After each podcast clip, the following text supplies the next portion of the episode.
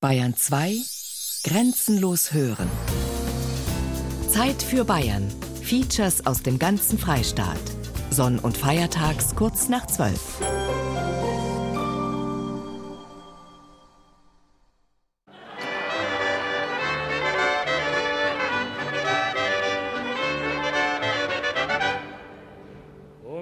der Verwaltungsvereinfachung wird es halt so sein, dass drei Hausmeisterin lassen um fünf Ministerialräte stehen sein.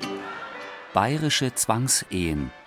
Vor 40 Jahren veränderte die Gebietsreform den Freistaat. Eine Sendung von Rudolf Erhard.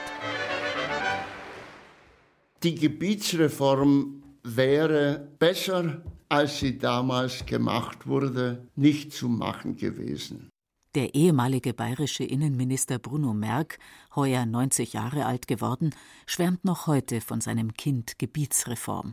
Warum soll eine Gemeinde, wenn sie in der Lage ist, ihre Aufgaben zu erfüllen, aber nur 1500 Einwohner hat, nicht selbstständig bleiben können?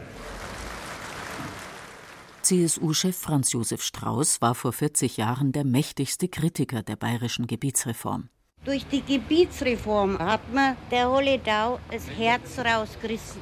Man hat unsere Kreisstadt hier, Mainburg, einfach gestrichen und uns hat man Kehlheim präsentiert. Doch die Mehrzahl der Menschen im Freistaat reagierte gelassen. Kein Volksaufstand, keine ausufernden Proteste, trotz vieler kleiner Wunden und vereinzelter Demonstrationen. Eines der Bilder aus dieser Zeit zeigt einen jungen Mann mit Rudi Dutschke Frisur vor der Münchner Staatskanzlei. Er pfeift protestierend durch die Finger, über ihm das Transparent Macht ihr Ingolstadt tot, wählen wir rot. Naturgemäß, wenn es um einen eigenen Arbeitsplatz geht, wenn es um die Gefahr geht, dass man künftig Pendler wird. Ich bin ja Ingolstädter und habe in Ingolstadt gearbeitet. Haben wir uns zusammengetan und gegen die eigene Partei und ihre Reformüberlegungen Front gemacht. Auch durch diese Demonstration in München. Horst Seehofer, vor 40 Jahren Jung-CSUler und Diplom-Verwaltungswirt im von der Auflösung bedrohten Landratsamt Ingolstadt, schmunzelt heute über sein damaliges egoistisches Protestieren. Ich war ja damals noch ein sehr junger Bursche mit 22 Jahren, aber das war mir eine Lehre fürs Leben. Eine meiner Philosophien ist ja seit diesem Zeitpunkt, Gemeinwohl muss vor Eigeninteresse gehen. Der heutige bayerische Ministerpräsident gehörte vor 40 Jahren eher zu den Kleinmütigen. Die Mehrheit der bayerischen Bevölkerung verstand die Gebietsreform als notwendige und sinnvolle Maßnahme.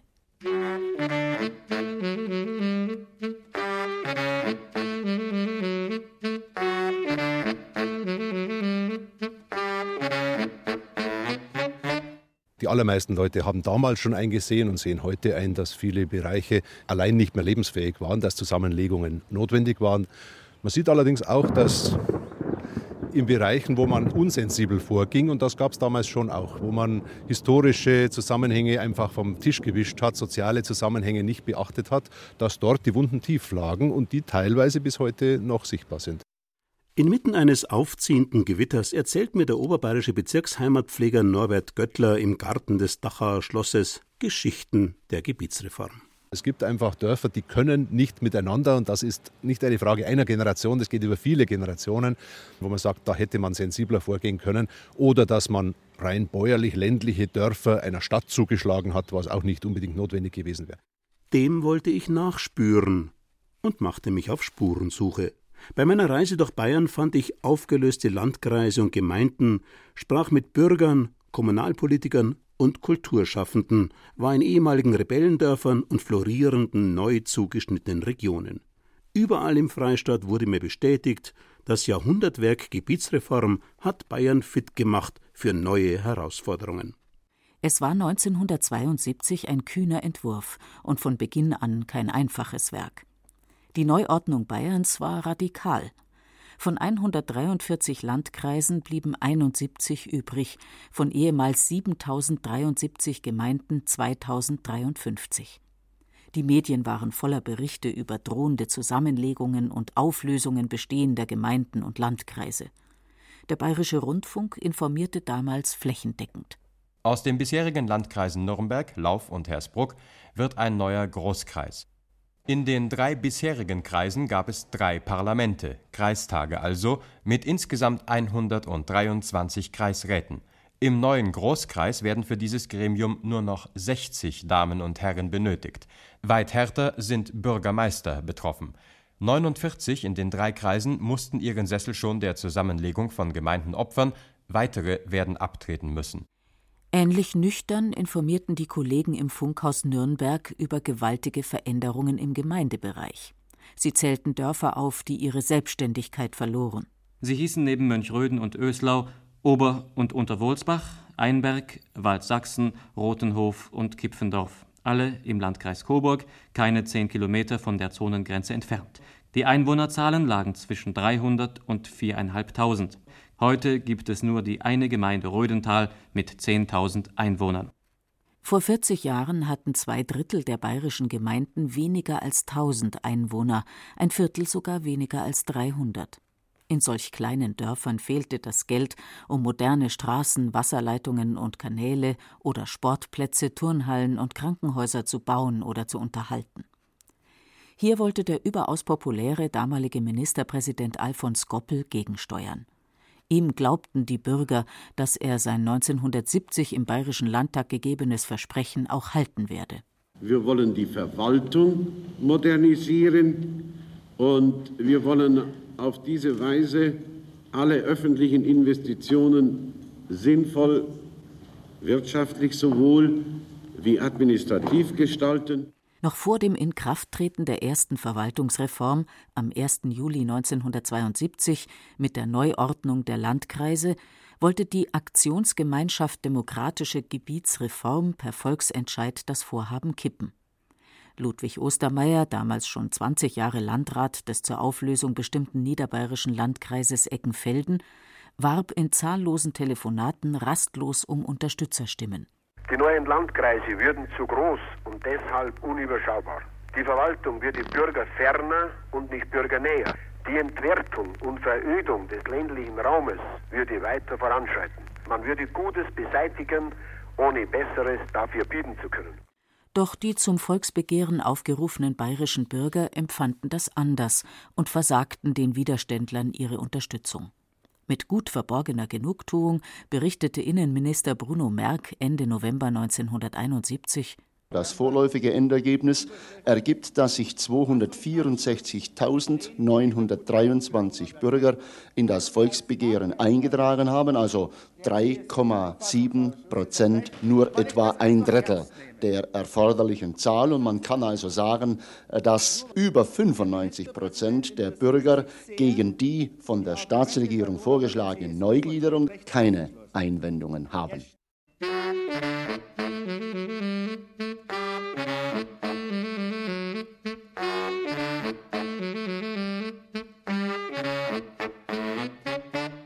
Ich habe die markante Stimme Bruno Merks im Ohr, als ich ihn in seinem Haus im schwäbischen Günzburg aufsuche.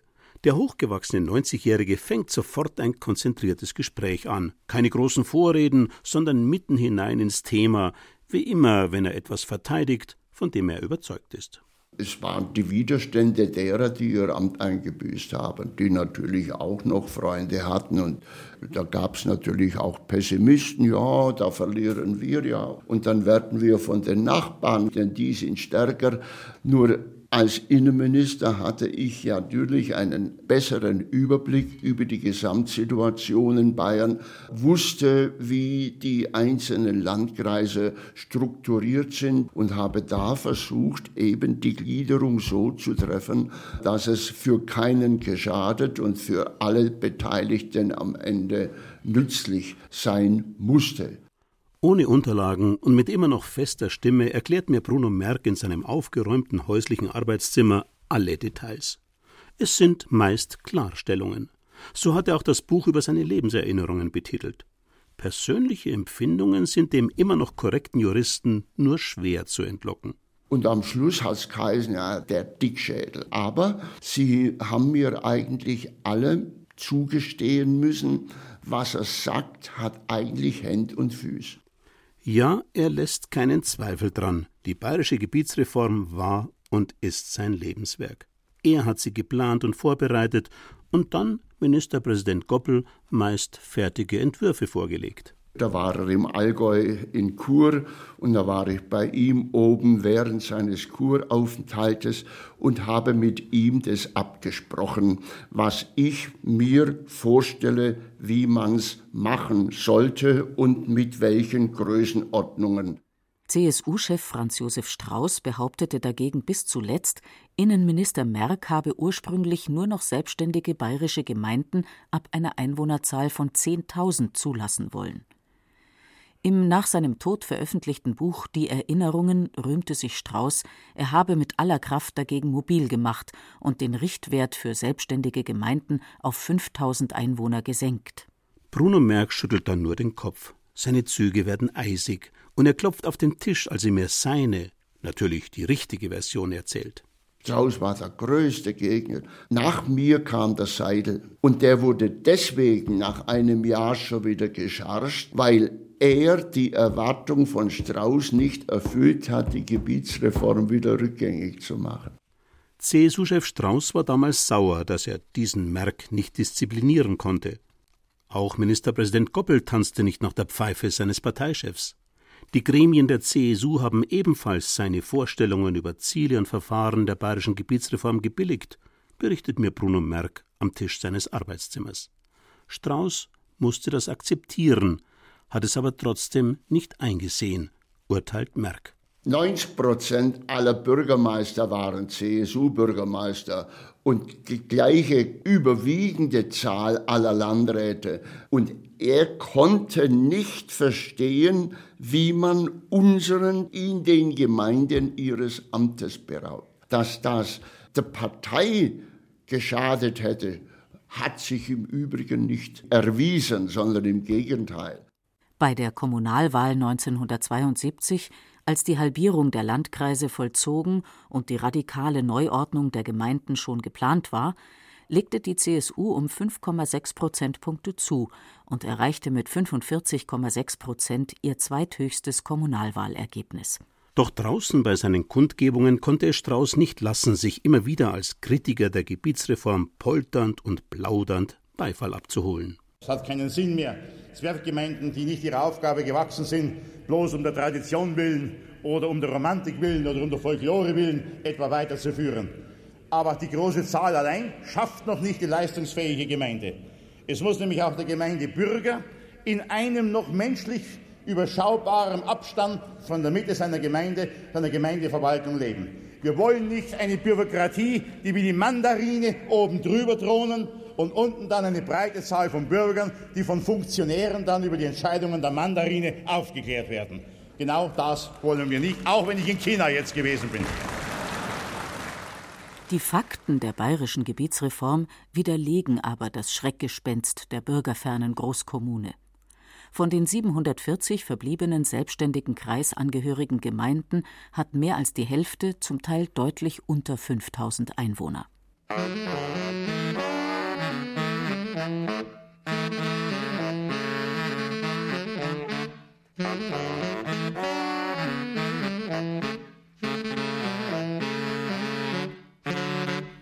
Ich bin unterwegs in dem bayerischen Wald. Nach Kötzting musst du fahren, raten mir niederbayerische Kollegen. Den dortigen Landkreis haben sie nicht nur aufgelöst, sondern größtenteils auch noch aus Niederbayern in die Oberpfalz verpflanzt. Das war schon ein Aufruhr, halber der Volksaufstand. Ich kann mich noch gut erinnern, wir haben ja das Autokennzeichen Kötz gehabt und überall haben wir dann mit Plakaten Kötz muss bleiben und so weiter und Autokorsos haben wir gemacht und Bürgerversammlungen und so Art Streiks und so. Wir haben eine Versammlung gehabt, da war der damalige Minister Bruno Merck bei uns im Januel-Saal und den haben wir dann unter Protest verlassen, den Saal. Dann war er fast bloß mehr allein.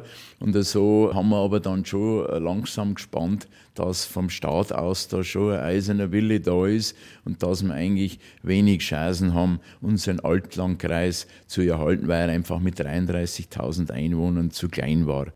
In Kötzting sind die alten Landkreiszeiten nur noch Geschichte.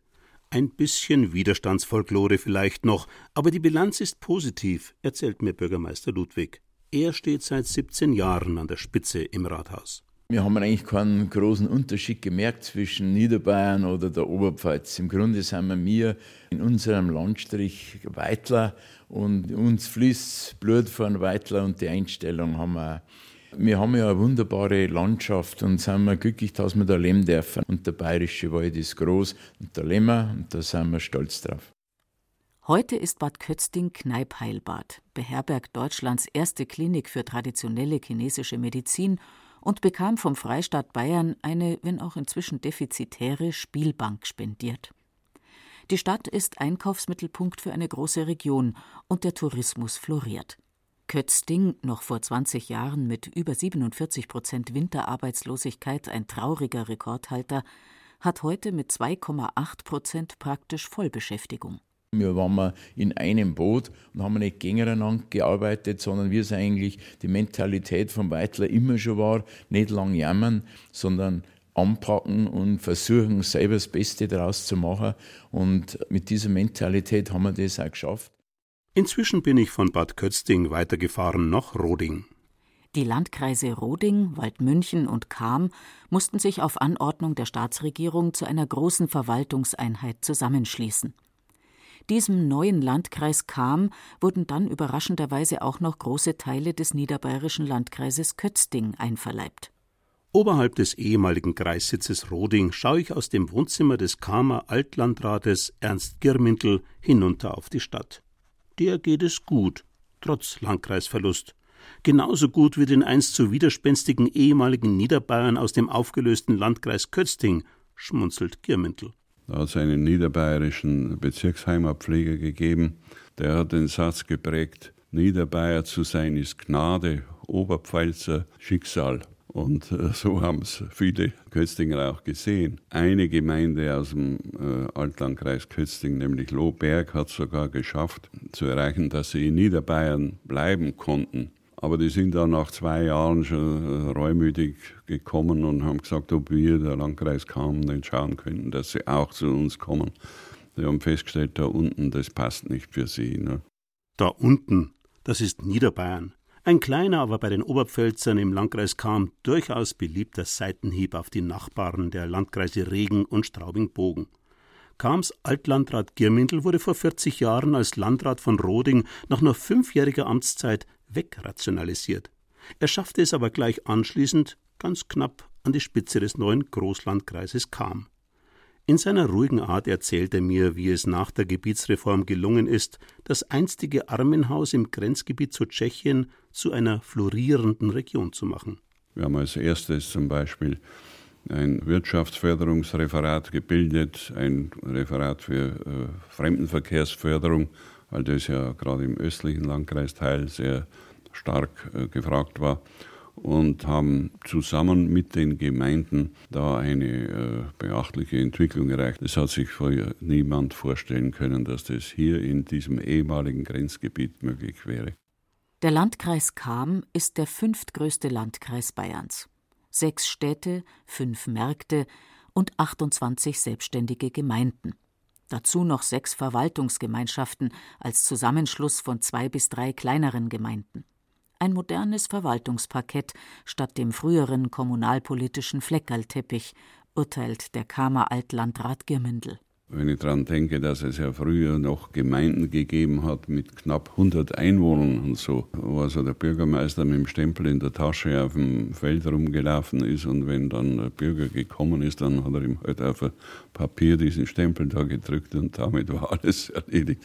So geht es ja nicht mehr. Und das hat in der Zwischenzeit auch jeder eingesehen. Die Gemeinden sind viel leistungsfähiger geworden. Zum Wohl des Bürgers, kann man sagen.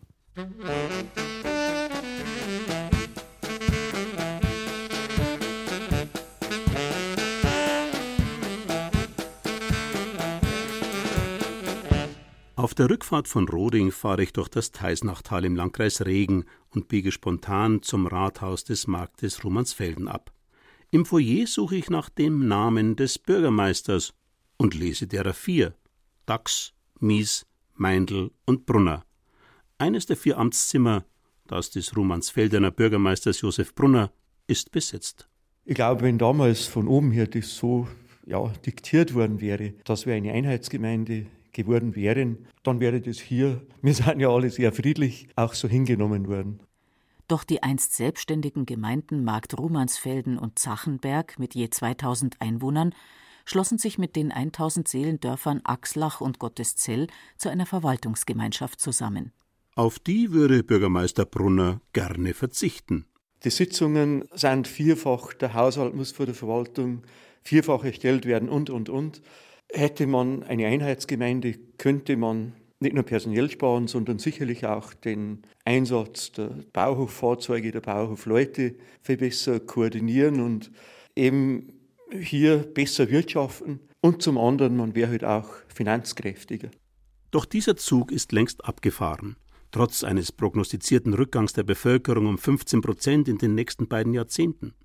Rumansfelden ist zwar mit seinem Rathaus Sitz der Verwaltungsgemeinschaft, aber mehr zu fordern bleibt für Bürgermeister Brunner ein Wunschtraum. Das würde einen Aufstand geben, denn da sind die Mitgliedsgemeinden zu patriotisch. Das müsste schon umgekehrt sein, wenn die Zachenberger oder Gotteszeller oder Achslacher selbst zu uns kommen möchten. Also wir würden es liebend gerne aufnehmen, aber wenn wir den Anstoß unternehmen, dann wäre es, wie es im Mittelalter war, dass sie die dann eingenommen oder angegriffen fühlen würden und da nichts zusammengeht.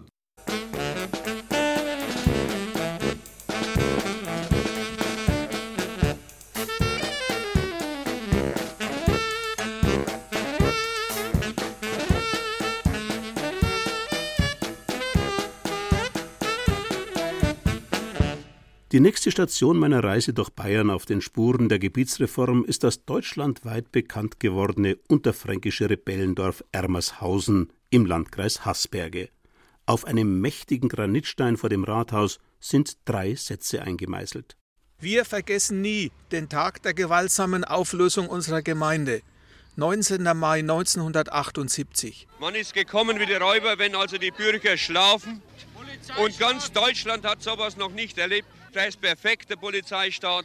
Wir werden mit passivem Widerstand weiterkämpfen. Das war, heute ist, das war 1939. Jetzt beginnt der Kampf. Nach 15 Jahren Widerstand erhielt Emmershausen am 1. Januar 1994 die Selbstständigkeit zurück. Beharrlichkeit und Einigkeit brachten uns den Erfolg. Freudentränen. Wenn man endlich mal die Kolonialzeit hinter sich lassen kann, ja, 15 Jahre lang die letzte Kolonie Europas, da muss man doch froh drüber sein, oder? Gott sei Dank. Es war ein Kampf, aber wir haben es geschafft. Die Hoffnung haben wir nie aufgegeben. Was in Ermershausen passierte, blieb einmalig in der Geschichte der bayerischen Gebietsreform. Das 600 Einwohner Dorf weigerte sich, seiner Auflösung zuzustimmen und einer von 17 Ortsteilen der drei Kilometer entfernten Nachbargemeinde Marolz-Weisach zu werden.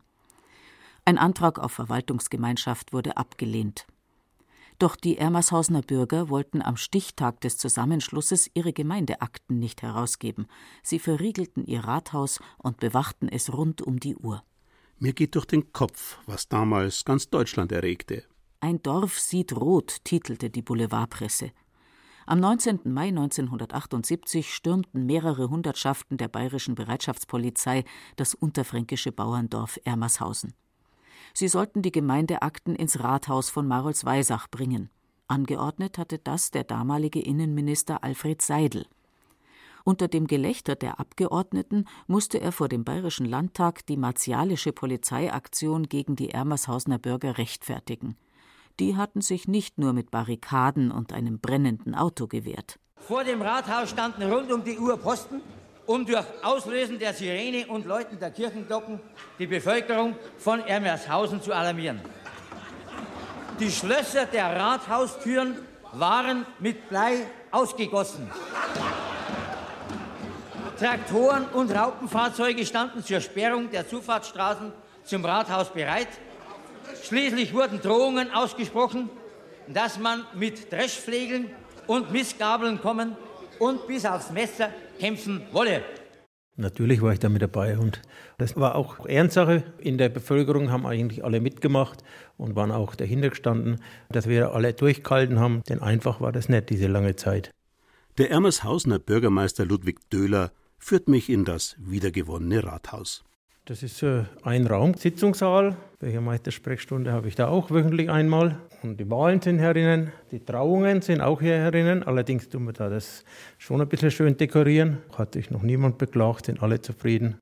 Nach 15 Jahren Kampf, nach 15 Jahren kommunalpolitischer Totalverweigerung, nach 15 Jahren unermüdlichen Protestierens mit allen nur erdenklichen medialen Mitteln bekamen die Ermershausener, was sie wollten.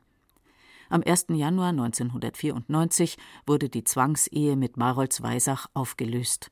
Am Ende stand die Selbstständigkeit, wenn auch in einer Verwaltungsgemeinschaft mit der 13 Kilometer entfernten Gemeinde Hofheim. Natürlich muss man sagen, der Wunsch von uns war schon Verwaltung mit Hofheim. Das hängt ja auch damit zusammen, Landkreisreform. Maroldsweidach war schon immer Landkreis Ebern, Ermershausen war schon immer Landkreis Hofheim. Also unsere Kreisstadt war Hofheim. Also von daher war halt die Tendenz nach Hofheim schon da, obwohl es weiter weg ist, ja. Außenstehenden mag das schwer erklärbar sein. Seit 40 Jahren gehören Maroldsweisach und Ermershausen zum neu gebildeten Landkreis Haßberge. Beide Gemeinden haben einen Schulverbund, gemeinsame Wasser- und Abwasseranlagen und eine Grünschnittdeponie. Ich fahre hinüber ins Rathaus nach Maroldsweisach. Bürgermeister Wilhelm Schneider tischt mir zum Kaffee die gleiche Quarktasche auf wie sein Kollege aus Ermershausen. Ja, nach 15 Jahren Eiszeit und Stillstand ist jetzt wieder Normalität eingekehrt, höre ich auch da dieselben Erklärungen wie beim einstigen Gegner. Aber ein bisschen tarockt der Marolds-Weisacher dann doch nach. Es war eine schwierige Zeit. Man hat sich natürlich auch mit sich selbst beschäftigen müssen. Amazon haben sich gegen alles verweigert oder gegen sehr vieles verweigert.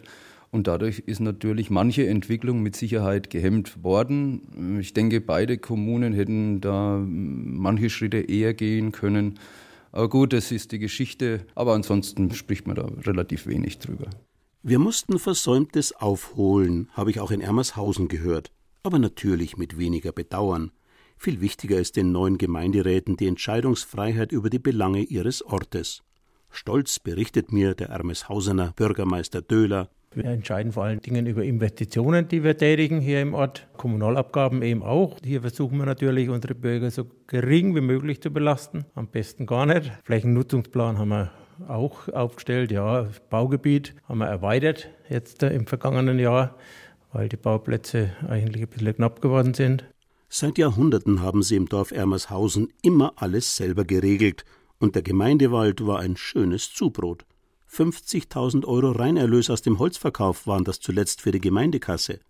Bei der Zwangseingemeindung nach Maroldsweisach war es mit der alleinigen Entscheidungsfreiheit der Ermeshausener über ihr Holzgeld vorbei gewesen. Jetzt in der Verwaltungsgemeinschaft mit Hofheim gehört es ihnen wieder allein. Alte Geschichten.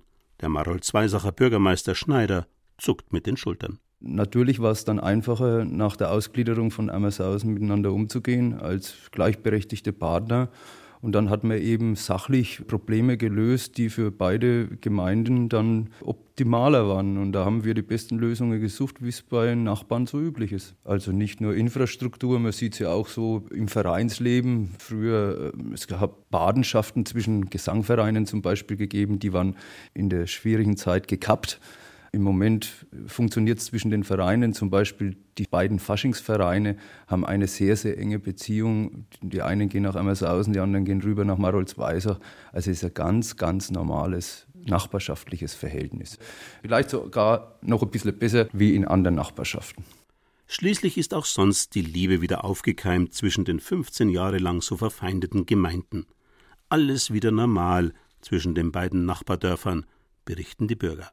Die Leute sind vernünftig und nehmen einander an. Es wird auch rüber und über geheiratet. Kein Streit mehr, keine Zwistigkeit. Das ist also zwischen den Jugendlichen, denke ich mal, überhaupt kein Problem mehr. Man hört nichts mehr. Wir sind keine Rebellen mehr. Wir sind jetzt die guten Nachbarn.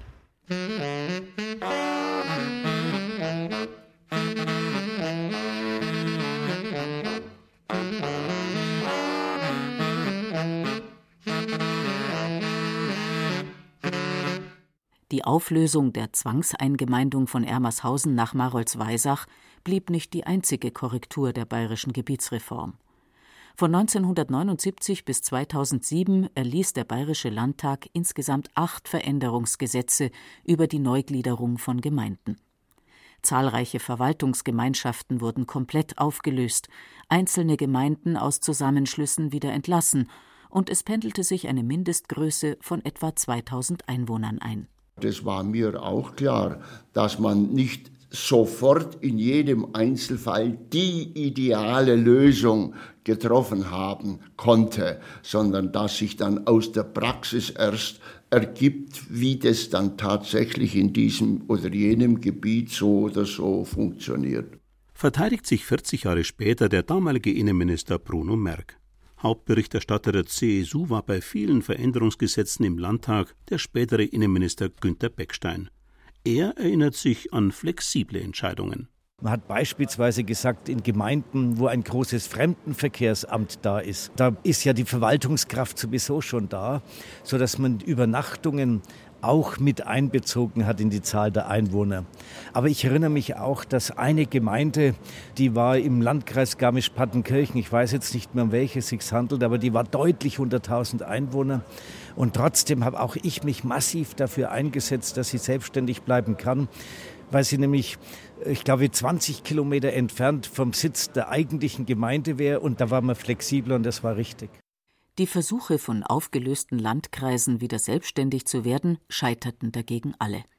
Wasserburg zum Beispiel kämpfte lang vergeblich um die Aufhebung der Zusammenlegung mit dem Landkreis Rosenheim. Auch in Mittelfranken, so berichtet Beckstein, wurde er noch in seiner Amtszeit als bayerischer Innenminister immer wieder mit Veränderungswünschen konfrontiert. Feuchtwangen trauert bis heute dem Landkreissitz nach oder Dinkelsbühl, die das nach Ansbach abgeben mussten. Und sie weisen darauf hin, dass der Landkreis Ansbach so groß geworden ist, dass er heute größer ist geografisch als das ganze Saarland. Man hätte da doch vielleicht kleinere Einheiten belassen können aber das rückgängig zu machen wäre völlig falsch. In 232 Gerichtsverfahren klagten Gemeinden oder einzelne Bürger vor dem Verwaltungsgerichtshof oder dem Verfassungsgerichtshof. Doch bis 1988 gelang es nur vier Gemeinden, ihre Selbstständigkeit gerichtlich zu erkämpfen. Horgau im Landkreis Augsburg, Rieden im Allgäu, Irlbach im Landkreis Straubing-Bogen und Edling bei Wasserburg am Inn. Die Zeitungen schrieben von juristischen Bocksprüngen zwischen Gleichheitsgrundsatz und Selbstverwaltungsrecht. Horgau kam frei, das ebenso rebellische Tandern im Landkreis Dachau aber nicht.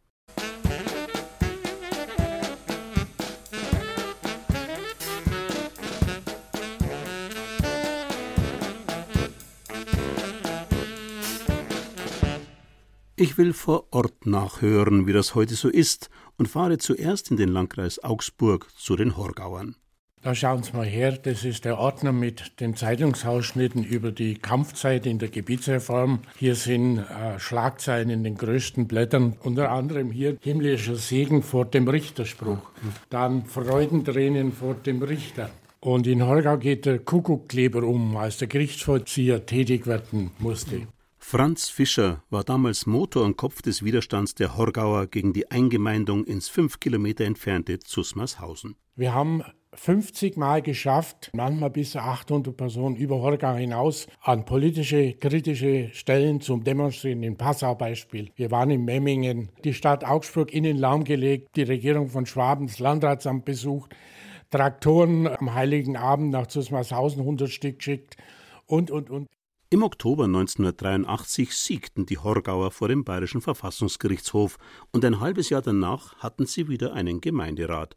Ihren Anführer Franz Fischer wählten sie zum Bürgermeister. Wir konnten denen formale Fehler nachweisen und deshalb wurde die Eingemeindung nach Zusmarshausen wieder rückgängig gemacht. Freut sich Fischer noch heute. Uns ist formal Unrecht getan worden, nur vier Monate Zeit, um äh, zu wählen und so weiter. Und das Zweite, es ist nicht mehr eruiert worden, ob es eine andere Lösung für Horgau im Rahmen einer Verwaltungsgemeinschaft auch gegeben hätte. Damals hätten die Horgauer einer Verwaltungsgemeinschaft mit Zusmarshausen wohl zugestimmt. Heute ist die zweieinhalbtausend Einwohnergemeinde vor den Toren Augsburgs froh um ihre Selbstständigkeit. Kirche, Schule, Geschäfte, Ärzte, alles vorhanden.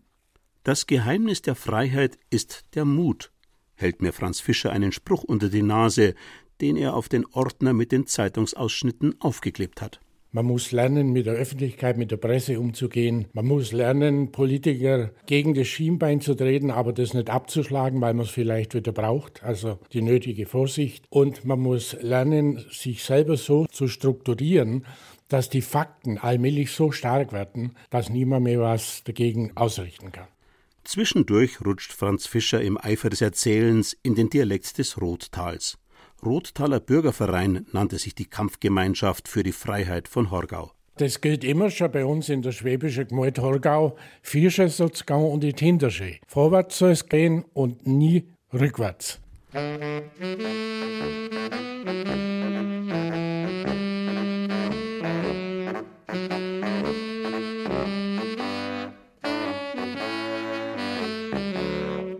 Auf der Rückfahrt von Horgau Richtung München nehme ich die Ausfahrt Dachau und fahre in den Norden des Landkreises. Ich habe das Bild eines Maibaumtafels vor Augen. Stolz stehe ich im Dorf, am Maitag gesetzt. Tandern bleibt, einst und jetzt. 588 der rund 800 Tanderner Bürger hatten sich der Verfassungsklage gegen die Eingemeindung in das nur ungleich größere benachbarte Hilgertshausen angeschlossen. Dem ging ein jahrelanger Kampf voraus. Die Tandaner entschieden sich schon vor 1972 mit 80 Prozent für die Zugehörigkeit ihrer Gemeinde zum Landkreis Eichach. Sie kamen aber trotzdem zusammen mit Hilgertshausen zum vergrößerten Landkreis Dachau. Dann der Zwangszusammenschluss. Jahrelang wurde stur darüber gestritten, ob jetzt die neue Gemeinde Hilgertshausen-Tandern oder Tandern-Hilgertshausen heißen sollte. Wie das die Tandener sahen, war klar. Im Dezember 1986 entschied der Bayerische Verfassungsgerichtshof, es bleibt beim Zwangszusammenschluss von Tandern mit Hilgertshausen. Daraufhin boykottierten die Tanderner Gemeinderäte jahrelang die Sitzungen im gemeinsamen Rathaus. Doch die Eiszeit endete schon nach wenigen Jahren. Im Rathaus von Hilgertshausen erzählen mir das einträchtig an einem Tisch der erste Bürgermeister Hans Kornprobst aus Hilgertshausen und sein Stellvertreter Adi Doldi aus Tandern. Die normale Rivalität zwischen so Gemeinden wie damals waren, das, das hat sich halt weiterhin getragen, aber in, einen, in einem Bereich, wo meiner Meinung nach normal war. Und dann kamen bestimmt noch Rivalitäten aus dem Sportverein, TSV Hilgertshausen, FC Tandern oder einfach gewachsene Antipathien bei ich habe wenigen Leuten in der Bevölkerung, es war nicht viel, aber die waren deswegen umso lauter. Die beiden Gemeindeoberhäupter sind hörbar bemüht, den alten Streit nicht mehr aufflammen zu lassen. Es gelte jetzt schon lange, dass man einfach den fast gleichen oder relativ gleichen Ortsteilen mit vielen eigenständigen Einrichtungen die Möglichkeit gibt, sich zu entwickeln. Ich meine, wir haben in Tandern ein eigenes Schulhaus, wir haben einen eigenen Kindergarten, wir haben einen eigenen Sportverein, wir haben eine eigene freiwillige Feuerwehr und auch sonstige eigene Vereine wie Schützenverein. Und das ist halt wichtig, dass die Ortsverbundenheit noch da ist. Als langjähriger Hauptschullehrer, so erzählt der zweite Bürgermeister Adi Doldi, habe er seit Jahren versucht, die nachwachsende Generation vor den Fehlern der Eltern zu bewahren. Und jetzt habe ich schon immer dringend darauf geachtet, dass da keine Konflikte innerhalb der Klasse gibt, weil die Kinder aus Hilgertshausen oder aus Tandern sind, sondern ich habe gesagt, wir sind eine Bande da wird nicht unterschieden und ich mag nichts hören. Wir, wir reden alle von Globalisierung und dann waren zwei Ortsteile, die fünf Kilometer auseinander sind, die kannten sie nicht miteinander vertragen. Das kann wohl in der heutigen Zeit nicht mehr sein. Doch genauso ein Streit trieb die kleine schwäbische Gemeinde Baar sogar zu einem Landkreiswechsel. Sechs Jahre lang kämpfte das 1100 Einwohnerdorf gegen die Zwangsvereinigung mit dem sechs Kilometer entfernten Markt Tierhaupten. Ende 1993 genehmigte dann der Bayerische Landtag die Herauslösung Baars aus der Gemeinde Tierhaupten im Landkreis Augsburg. Die Barer hatten zuvor mit großer Mehrheit einer Verwaltungsgemeinschaft mit der zehn Kilometer entfernten Gemeinde Pöttmes zugestimmt. Sie wechselten damit auch in den Landkreis Eichach-Friedberg. Ich glaube, 78 oder 79 Prozent der Wahlberechtigten sind angetreten. Teilweise vor der Kirche schon, um Simi war das Wahllokal da schon viel. Und da war die Frage, ob wir bereit sind, in den Landkreis zu wechseln und ob wir den Oswald-Heimpelstoff mit aufnehmen. Und das war kein Thema. Ich glaube, wenn da drauf geschaut haben, wir müssen nach Rohling im Bayerischen Wald, da war es Kreisler auch hingemacht haben. Bloß, es würde jeder selbstständig sein und seine Ruhe haben. Jetzt muss endlich einmal Ruhe sein. Bäckermeister Leonhard Kandler steht ehrenamtlich der Gemeinde Bar vor. Nach Pöttmes müssen wir nur bei Passangelegenheiten, erzählt er mir. Alles andere erledigen wir selbst. Das geht vom Essen für die, die Frontleichnam mitgestalten, bis Schararbeiten, also Wegebau, Bauleihplanung, Flächennutzungsplanung, Bebauungsplanung erstellen wir und nicht irgendein Fremder. Und das bindet schon und fügt zusammen. Wir haben in unserem Dorf bei uns 16 Vereine, sehr aktive Vereine. Also muss der Bürger irgendwie angeregt sein, sich selber zu engagieren da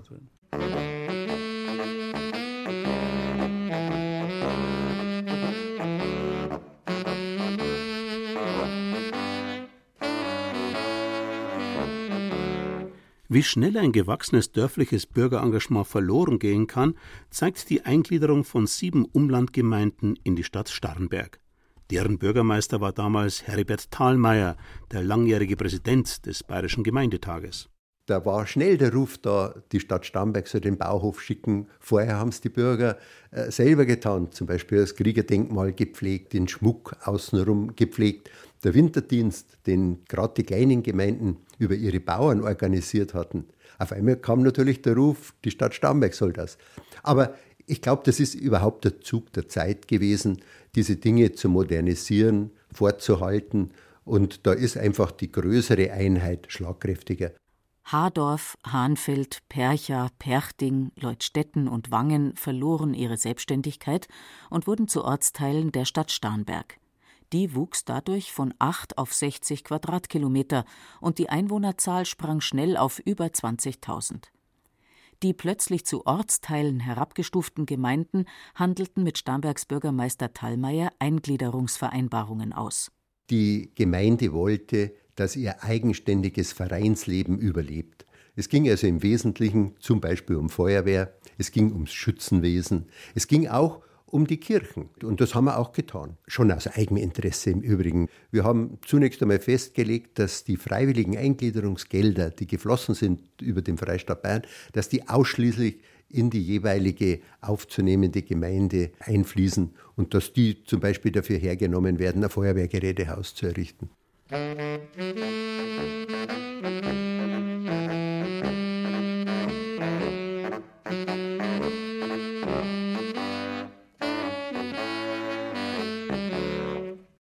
Mein nächstes Ziel Ingolstadt. Schon weit vor dem Stadtzentrum durchfahre ich ehemals selbstständige Gemeinden mit riesigen Gewerbegebieten.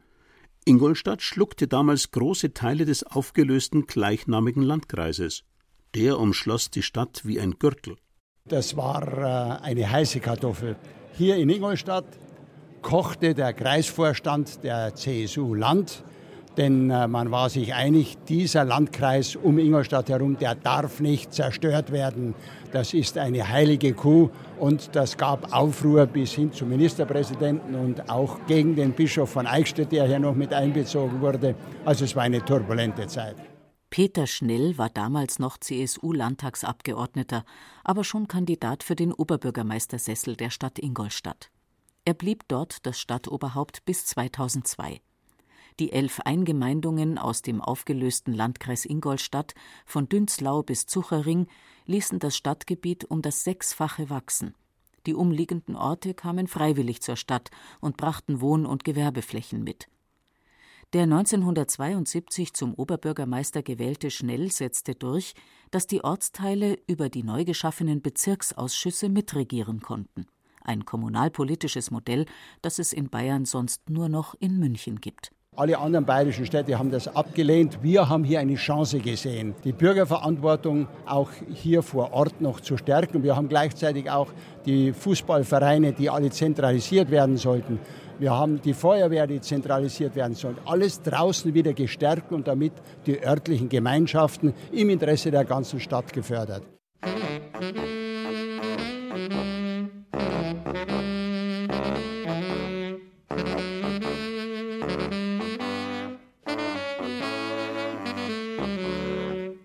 Gebietsreform war eindeutig ein Glücksfall. Und Josef Daimer könnte stundenlang darüber reden. Er wartet auf mich in einem Café im Schatten der Landshuter Martinskirche. Vor sich einen Stapel voller Unterlagen. Daimer war vor 40 Jahren schon Oberbürgermeister der niederbayerischen Bezirkshauptstadt Landshut. Damals als jüngster Oberbürgermeister Deutschlands. Nach 34 Jahren schied er als dienstältestes Stadtoberhaupt aus.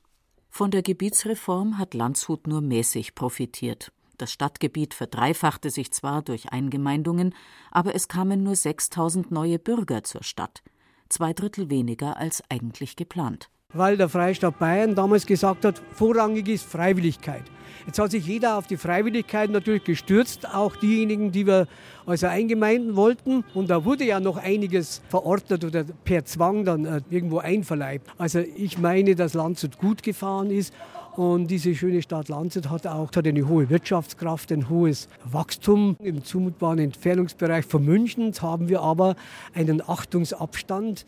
Landshut gliederte über die Jahrhunderte immer wieder Gemeinden aus dem Umland ein. Doch bei der Gebietsreform vor 40 Jahren begann sich schon früh der Widerstand einiger Nachbargemeinden zu regen. Sie waren groß genug, um selbstständig zu bleiben.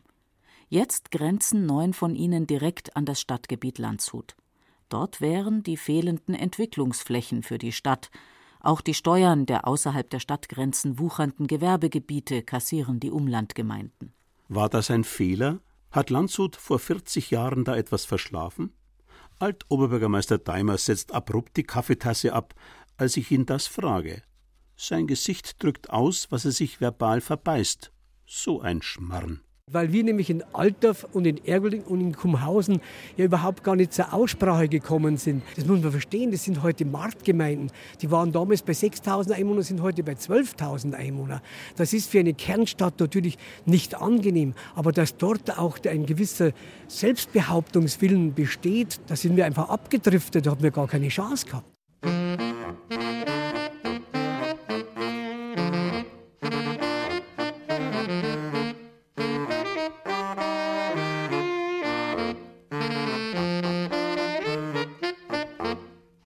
Kleine Episode der Gebietsreform, die sieht man hier direkt vor meiner Haustür, wenn ich hier raussehe.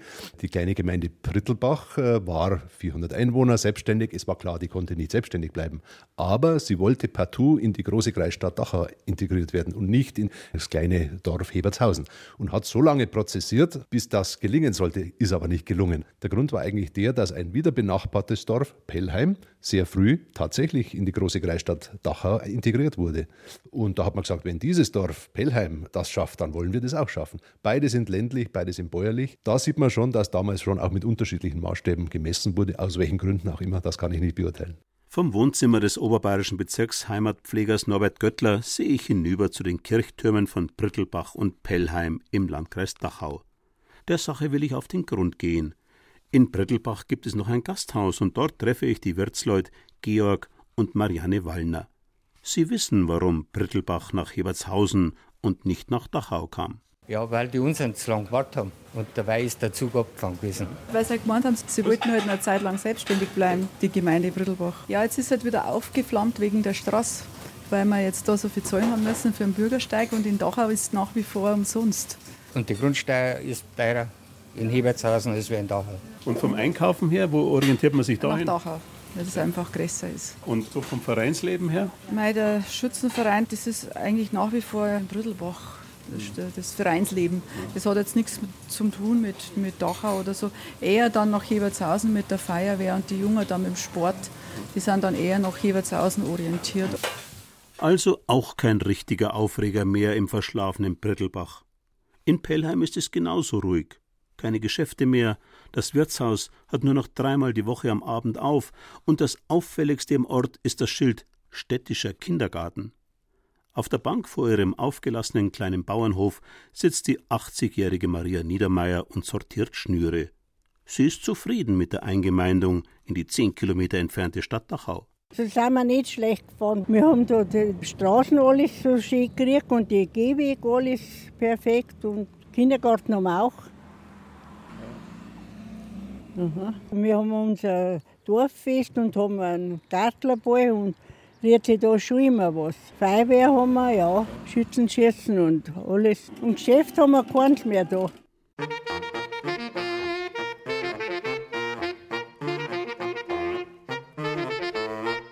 Ich bleibe noch im oberbayerischen Landkreis Dachau und besuche in Altomünster den dort wohnenden Volksmusikberater des Bezirks Schwaben, Siegfried Pradl. So wie bei uns geredet wird, da sind zwar schwäbische Einflüsse da, Hosch und Bisch und Dursch, also dieses SCH aus dem Schwäbischen ist ja da. Oder wenn man jetzt da ein bisschen mehr da durch Silberbad dann aufkommt, Zielenbach, also, wo Maria Birnbaum ist, ein großer Wallfahrtsort. Die sagen dann schon auch Orcha, Loffer, Gurzler, Koffer und so weiter. Dagegen, wenn man so von uns aus Altomünster da Richtung Eichach und dann weiter nach Inchenhofen und Pöttmes dann aus Affing, da ist schon ein Kulturraum da. Und der hält sich nicht an die vor 40 Jahren neu zugeschnittenen Grenzen der um- und naheliegenden Landkreise. Ob Dachau, Eichach-Friedberg, Pfaffenhofen an der Ilm oder Neuburg-Schrobenhausen. Ich merke immer wieder, Eichach, ich sag mal, bis zur Autobahn, die auch trennt, eigentlich bis rein am Lech raus. Man merkt dann schon, wenn man gerade da Richtung Friedberg dann aufkommt, Kissing, Mehring, die reden eigentlich dann lechreinisch, singen die als aber borisch. Und auf dem Gewand her äh, hat man dann auch noch die Eichacher Tracht dran. Und das merke ich genauso, wenn ich da in Richtung Rhein am Lech rauskomme. Die haben auch keinen richtigen Identifikationsfaktor. Weil sie sind jetzt schwäbisch eigentlich, aber rein von ihrer ganzen Anlage her waren sie eigentlich viel lieber oberborisch. Regionale Zugehörigkeit hat eben was mit dem Herzen und mit dem Bauch zu tun und nicht mit aus rationalen Erwägungen gezogenen Kreis- und Kommunalgrenzen. Auch wenn die mobile Gesellschaft und die Zugezogenen hier oft mehr verändern als jede Gebietsreform, erklärt mir auch der oberbayerische Bezirksheimatpfleger Norbert Göttler. S-Bahn-Orte haben eine ganz bestimmte Soziologie entwickelt. Da kann man gar nicht mehr von Land sprechen, sondern von einer Stadt-Land-Übergangsform. Leider auch viele Schlaforte generiert. Das heißt, dort ziehen Leute zu, die eigentlich genau wissen, sie bleiben vielleicht bloß zwei, drei Jahre, vier Jahre, ziehen dann wieder weg was das für eine Folge für die sozialen Entwicklungen von Dörfern hat, auch für die kulturellen Vereine, Verbände, das kann man sich vorstellen. Viele kennen sich nicht mehr, die Anonymität ist fast die wie in einer Großstadt. Das veränderte mehr in Bayern als die vor 40 Jahren neu zugeschnittenen Landkreise. Die Befindlichkeitsstörungen zwischen Neuburgern und Schrobenhausenern sind dann nur noch Folklore. Oder die Zersplitterung von Altlandkreisen wie Beilngries und Riedenburg. Auch in Eichstätt, dem nördlichsten Landkreis Oberbayerns, zusammengestückelt aus Gebieten sechs ehemaliger Landkreise aus vier Regierungsbezirken, ist 40 Jahre nach der Gebietsreform längst Ruhe eingekehrt. Bei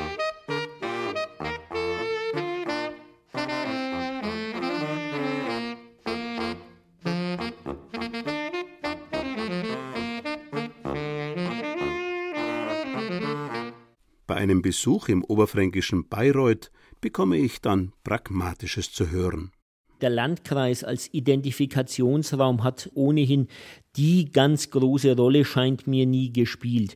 Anders ist es natürlich bei der gemeindlichen Situation.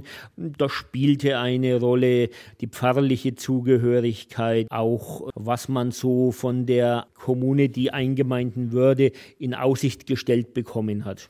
So urteilt der oberfränkische Bezirksheimatpfleger Günter Dippold über die bayerische Gebietsreform.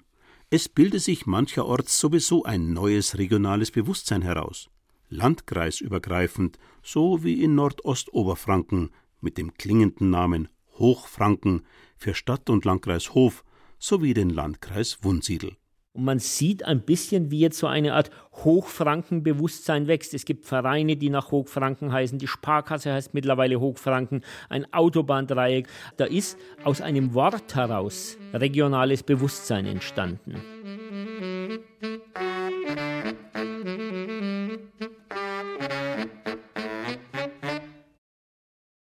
Bayerische Zwangsehen. Vor 40 Jahren veränderte die Gebietsreform den Freistaat. Sie hörten eine Sendung von Rudolf Erhardt. Gesprochen haben der Autor und Beate Himmelstoß. Ton und Technik Adele Kurzil.